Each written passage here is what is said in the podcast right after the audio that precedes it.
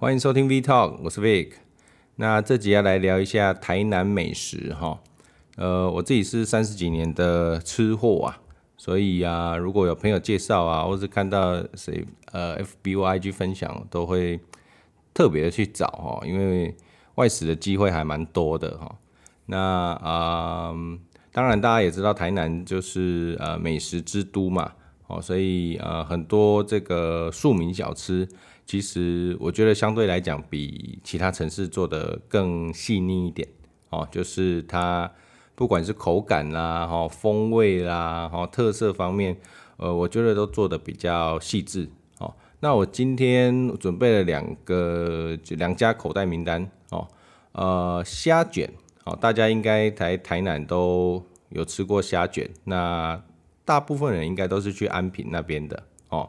呃，像是周氏啊，或者是陈家蚵卷，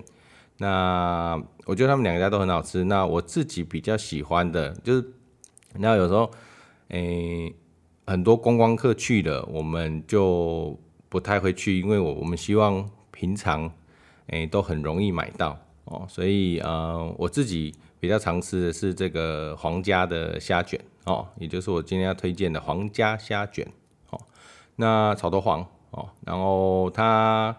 已经应该有七八十年了吧，七八十年了。那他店里卖的东西很单纯，哦，比较有特色的，当然就是它虾卷本身的，哦，另外一个就是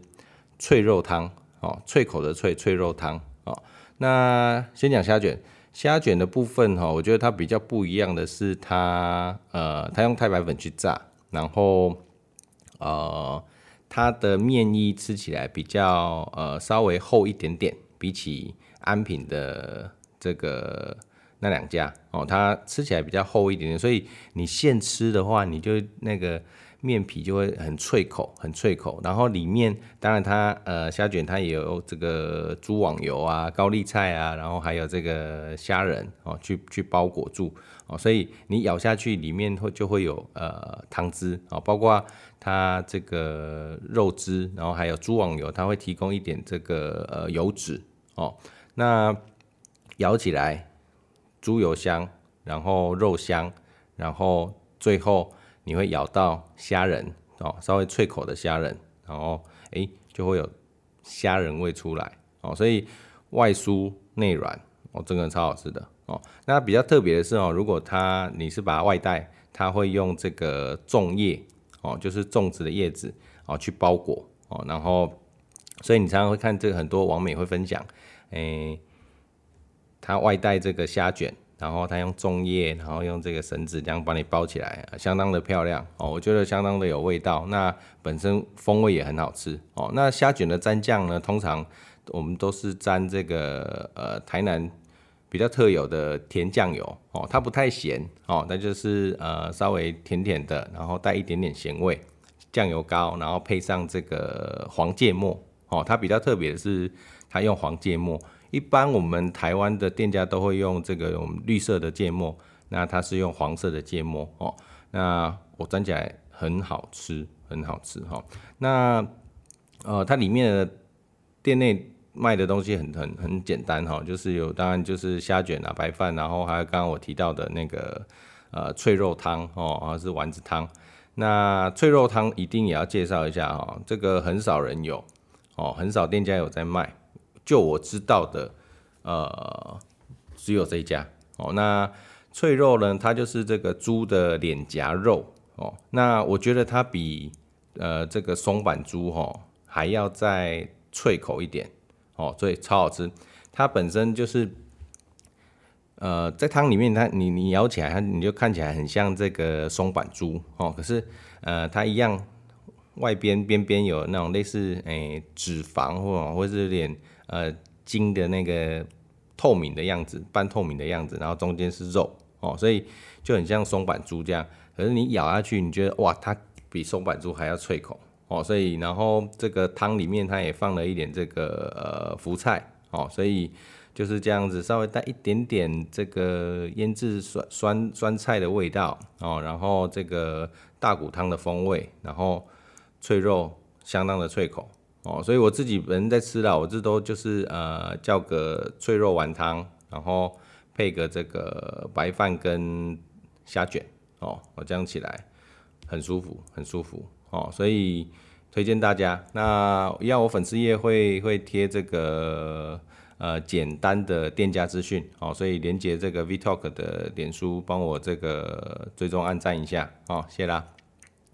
然后另外一个，另外一个是我自己也很常吃的这个，不知道大家有没有听过黑白切哈？呃，简单来讲，就真的是黑白切哦。那黑白切的概念呢，就是哦，很多的食材啊，大部分食材呃，例如说像呃这个呃茄子啦、苦瓜啦、菜头、花枝、豆腐，嗯呃。大肠、小肠哦，或是什么鱼肚什么的，然后呃很多都是用穿烫的，好，然后就是吃凉菜这样子啦，哦，所以然后香肠也是香肠，当然这个呃煎的或炸的或烤的，呃处理过了啊，还有还有虾卷也有，然后也有这个呃反正就这些东西，然后都处理过了哦，有的是已经穿烫过，有的是。已经烤熟、煎熟什么的，然后吃凉的哦。那这个在南部就很适合哦，因为在台南，我实在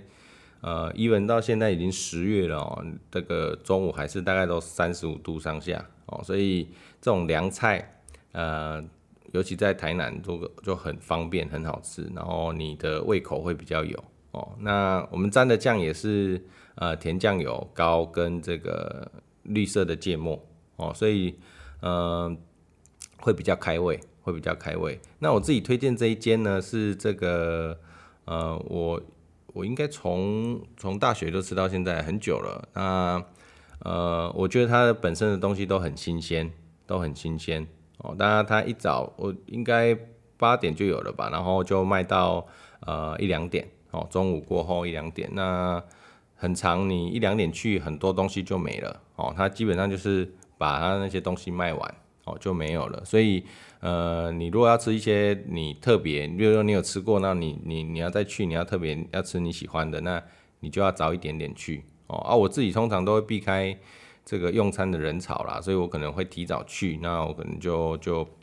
呃带走，然后大概中午再吃这样子哦。那我很推荐它的鲟丸哦，就是鲟肉，螃蟹那个鲟哦，那。早期的鲟丸呢，简单来讲就是鲟肉，然后加到这个呃蛋加蛋液，然后通常会加一些这个像荸荠啦啊比较脆口的东西一起去蒸哈，这个也算是台南特有的这个菜色哦。如果大家有去过像阿霞饭店哦，知名的阿霞饭店，它里面的那个呃拼盘哦也会有这一道哦，它就是呃通常他们都很大一块，然后。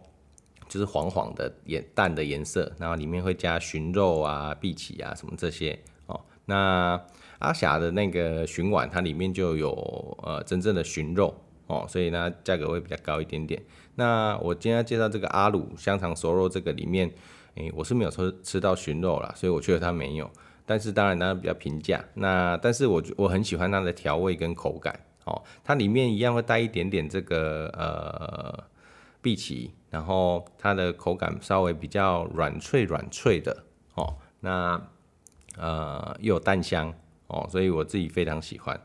这个要点。然后它的香肠我也觉得很香哦，它呃这个先煎后烤哦，所以呃外层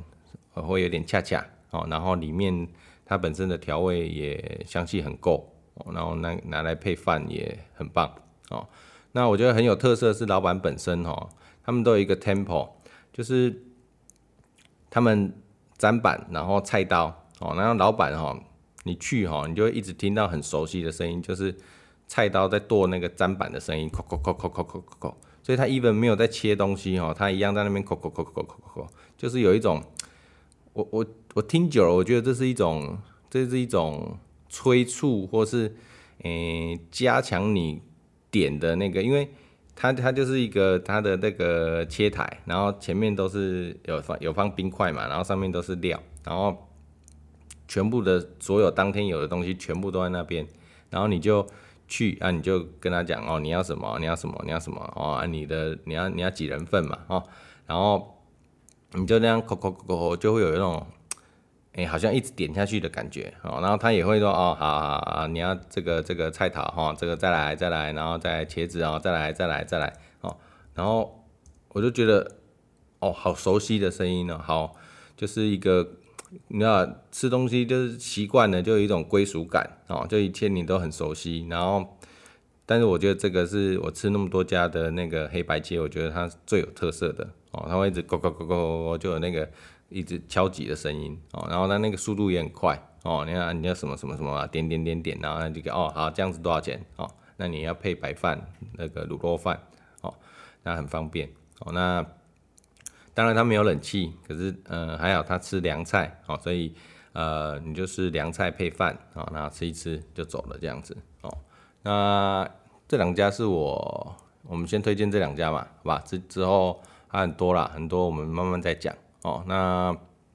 各位还想吃什么台南美食？诶、哪一类的？哦，比如说呃虾仁饭呐，哦，还是什么呃肉燥饭啊，或什么的，那个都可以问我哦。我们下面都可以留言，然后我再做推荐，好吧？不然太多了，我也不知道一时要就不知道刚好有没有讲到你要的。哎呀，那如果下面有五星留言，然后发问的，我就会先讲，好吧？OK。好，那接下来今天第二个话题哦，我想要聊一下那个电动车的续航里程哦，因为刚好前几天这个 Lexus 的呃 UX 三百一哦，它的 UX 的纯电动车哦发表了哦，那我觉得这个也就代表说呃，因为 Lexus 和泰就是 Toyota 在台湾的市占率是相当的高哈，那它的这个车辆哈，或是它的服务厂的口碑也都相当的好。那它也开始引进了纯电动车款哦，所以我觉得代表是呃已经越来越热闹了哦。那也他们也开始呃真正的去开始运作电动车的部分哦，纯电动车的部分哦，不再只是呃他们家比较自豪的呃油电车款哦。那呃，因为我看到这一台 UX 三百一的呃续航里程，它的标示是呃 NEDC 哦，NEDC 的续航里程是三百六十八公里哦。那所以我特别要来跟大家就是聊聊呃续航里程的这个单位的标示哦，因为呃不同的单位标示代表着不同的测试方法哦。那不同的测试方法，它得出的续航里程，哎、其实有很大很大的差异哦。这个可能呃，会对于消费者来讲，会一个很哎、应该怎么讲？他会觉得哎、啊，不是你官方宣称是这个数字，怎么我实际去计算里程开起来根本就没有这个数字哦？那我是觉得。呃，因为电动车越来越普及，那未来大家慢慢的都会进入到呃这个呃，如果有要购买电动车，一定会 care 这个续航里程哦。那所以我特别先来跟大家讲一下，有几个呃电动车里程测试的标准哦，让大家比较了解说哦。那大概你看到，因为厂商在标示续航里程的时候，后面都有一个小字哦，就会有一个它测试标准的缩写。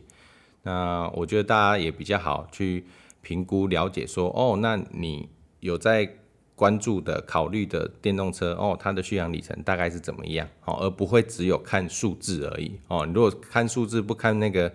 测试的标准，那你到时候实际的落差就会很大哦。OK，那目前来讲哈，我们呃国际上比较主流的会有三个三个测试的标准哦。那我们现在讲第一个呃 NEDC 好了，NEDC 是这个就是这一次 UX 的标示哈。那它这个是一个很早期的呃测试标准哦。那呃英文就是 New European Driving Circle。就是这个呃，欧洲应该这样怎么讲？欧洲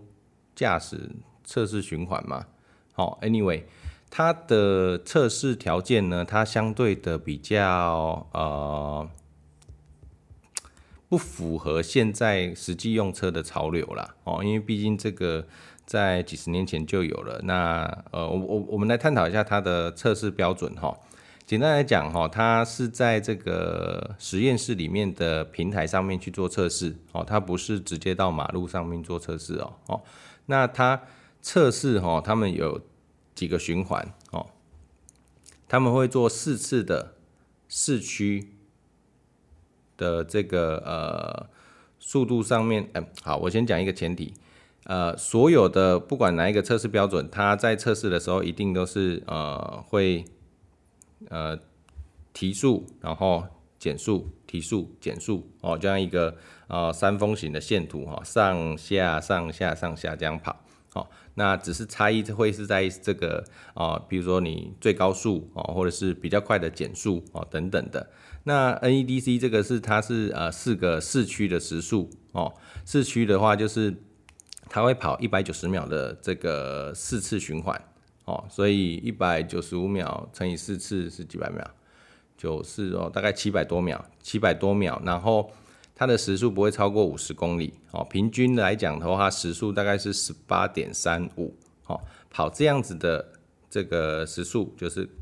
由低到高，由低到高，由低到高，总共四次，然后再跑一次，他们称为郊区。哦，郊区的话，它这个呃秒数的话就会是四百秒。哦，那最高时速的话，大概是不超过一百二十公里。哦，那平均来讲是六十二公里的时速。哦，那它就会从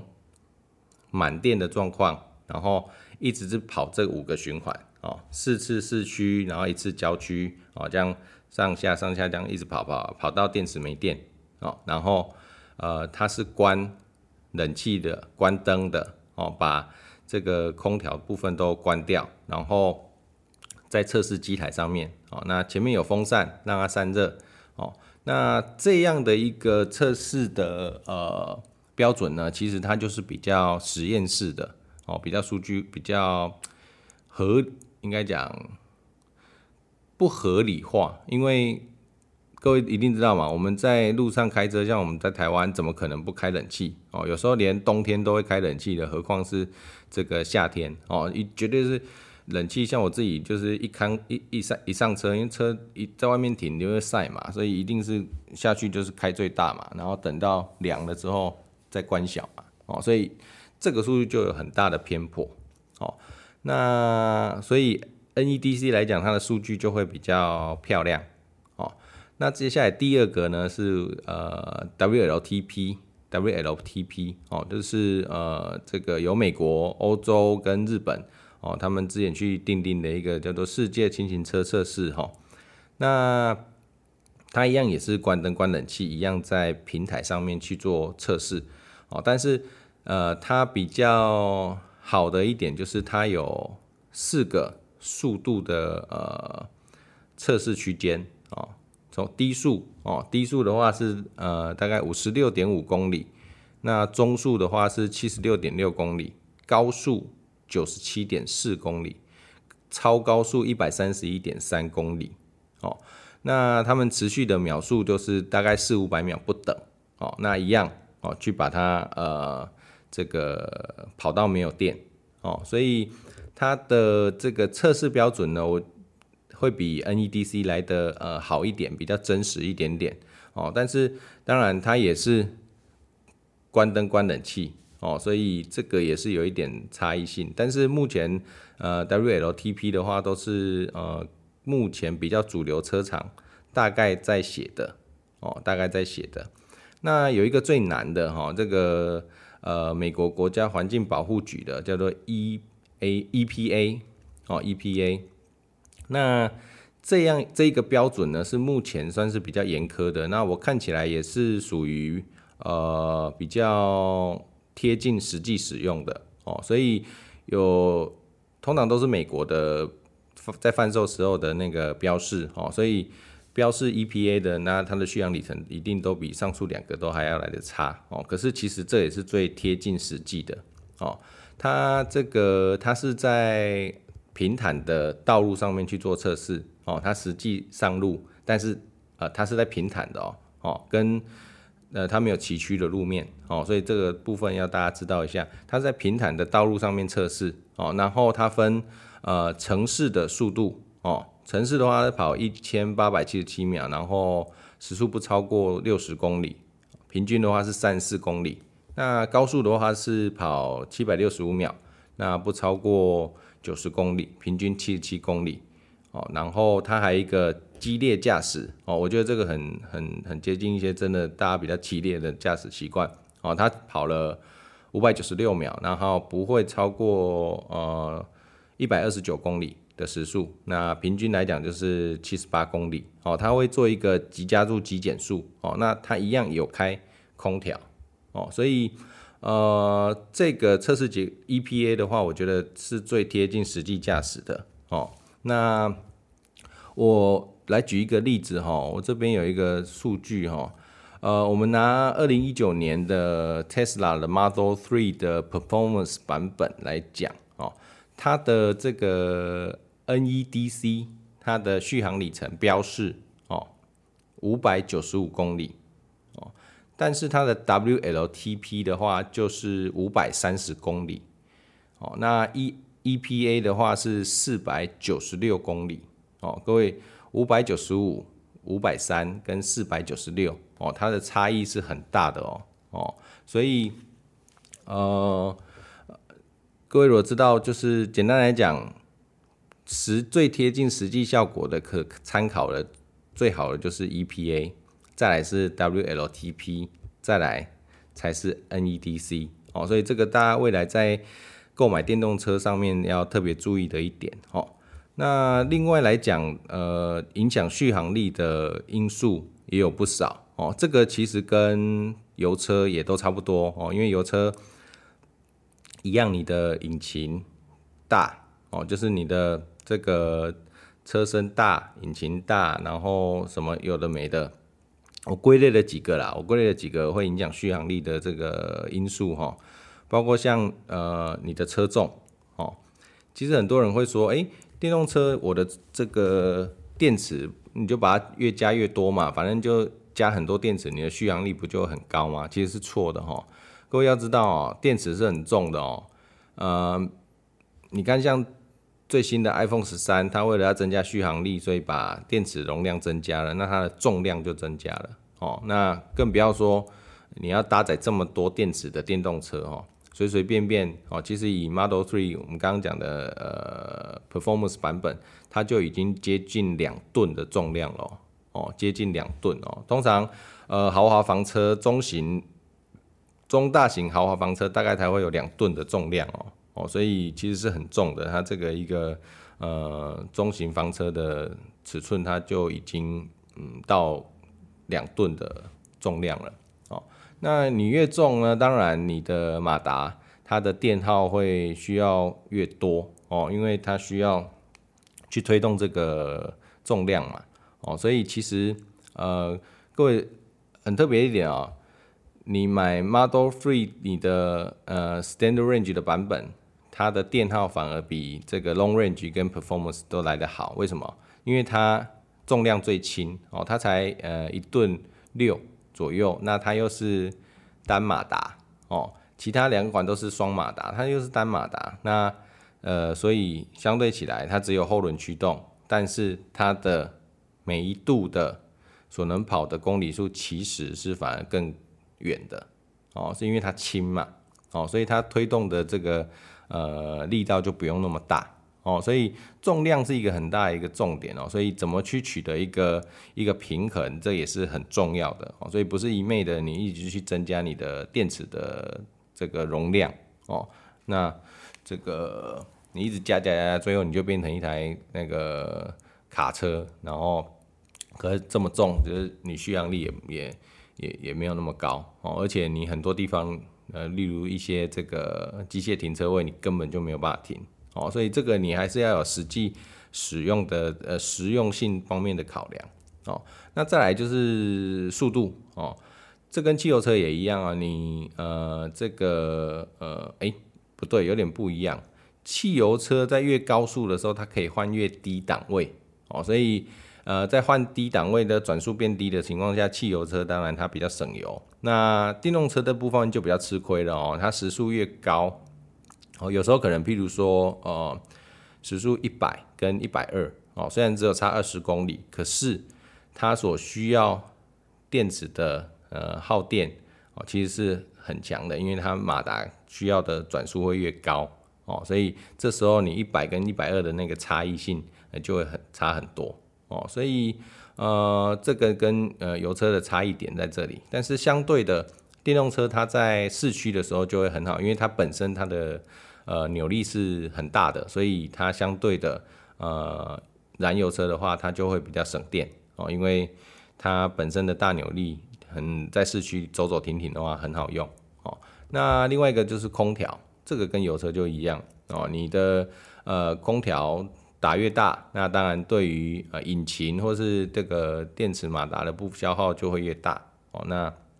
你的电耗就会增加哦。所以呃通常来讲，这个呃看你所在的国家哈，譬如说像以我们台湾来讲，我们的夏天你就会相对的比较耗电。哦，因为我们的冬天当然没那么冷，哦，可能还不到那么一直持续要开暖气的时候，尤其像我住的台南，哦，大概冬天可能稍微来一点暖气或者是送风，哦，有时候呃可能就只有送风或是呃开个小窗户，我大概就可以比较舒适的一个驾驶环境，哦，所以那时候的话就会比你夏天来的省电，哦，然后再来一个是摩擦力，哈，各位都知道，哦。呃，很多男生应该就知道，如果车子哦，那个轮胎轮圈哦，那改装哦越大越帅哦，然后那个轮胎都扁扁的哦，然后是我们换的这个呃更宽的胎哦，让它有更好的抓地力，更好的这个刹车的距离哦，可以缩短哦，这个都提升这个性能哦。可是相对的哦，你越大的轮圈就越重。然后越宽的轮胎，它的摩擦力一定会越高哦。那这些都需要消耗电力哦，消耗这个燃油车也一样哦，燃烧你的这个就是引擎哦，所以你都需要有更大的能量去推动比较宽、比较大颗的轮胎哦。所以还有当然就是天气哦，你如果是顺风哦，这个当然比较省电。风阻大、逆风，当然它就比较耗电哦。这个燃油车的部分，呃，其实都差异不大哦。差异我想只有在呃时速方面吧，因为时速越高，档位越低的话，它可以燃油车比较省油一点，那电动车就会比较耗油一点哦。那大概差异是这个样子哦。所以呃，总结来说，各位你在未来考虑电动车的部分，呃，要看一下它的测试标准哦，最贴近。再讲一次，最贴近实际的是 EPA 哦，然后再来是 WLTP，最后呃差异最大的就是 NEDC 哦，所以我是觉得 NEDC 比较没有那么大的参考价值啦，不然你因为你自己就是要去打折嘛哦，因为你看呃同样的四百九十六的 EA EPA，然后 NEDC 的话是五百九十五，差了大概一百公里哦，这个差异是超级大的哦，所以。我会觉得，对，至少参考一下 WLTP。那如果有 EPA 的话，就看 EPA。对，OK，那这集就讲到这里。